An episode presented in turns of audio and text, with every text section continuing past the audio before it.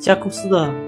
重要思维方式四：演化思维。社区里经常有人在讨论架构是怎么设计出来的，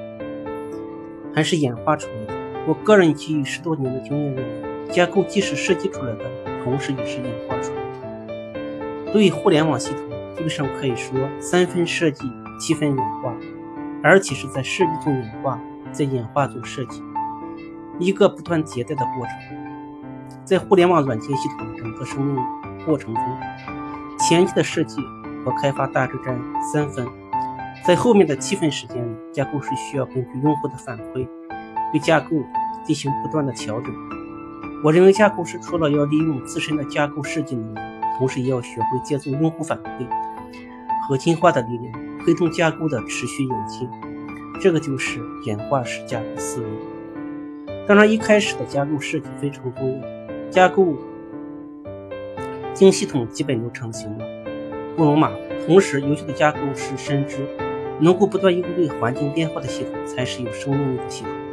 架构的好坏很大部分取决于它对变化的灵活性，所以具有演演化式思维的架构师能够在一开始设计的时候考虑到后续架构的演化特性，并且将灵活应变的能力作为架构设计的主要考虑。当前社区正在兴起一种新的架构方法学——演化式架构。微服务架构就是一种典型的演化式架构，它能够快速的响应市场。用户需求的变化，而单体架构就缺乏这种灵活性。马丁·福尔曾经在其博客上绘出过一张微服务架构的演化路线图，可以用来解释设计式思维和演化式思维的差异。上面的路线是一开始就直奔微服务架构，其实背后体现的是设计师架构的思维，认为架构师可以完全设计整个系统和它的演化方向。马丁认为这种做法风险非常高，一是成本高，另一方，另一个是刚开始架构师对业务域理解不深，无法清晰划分领域边界，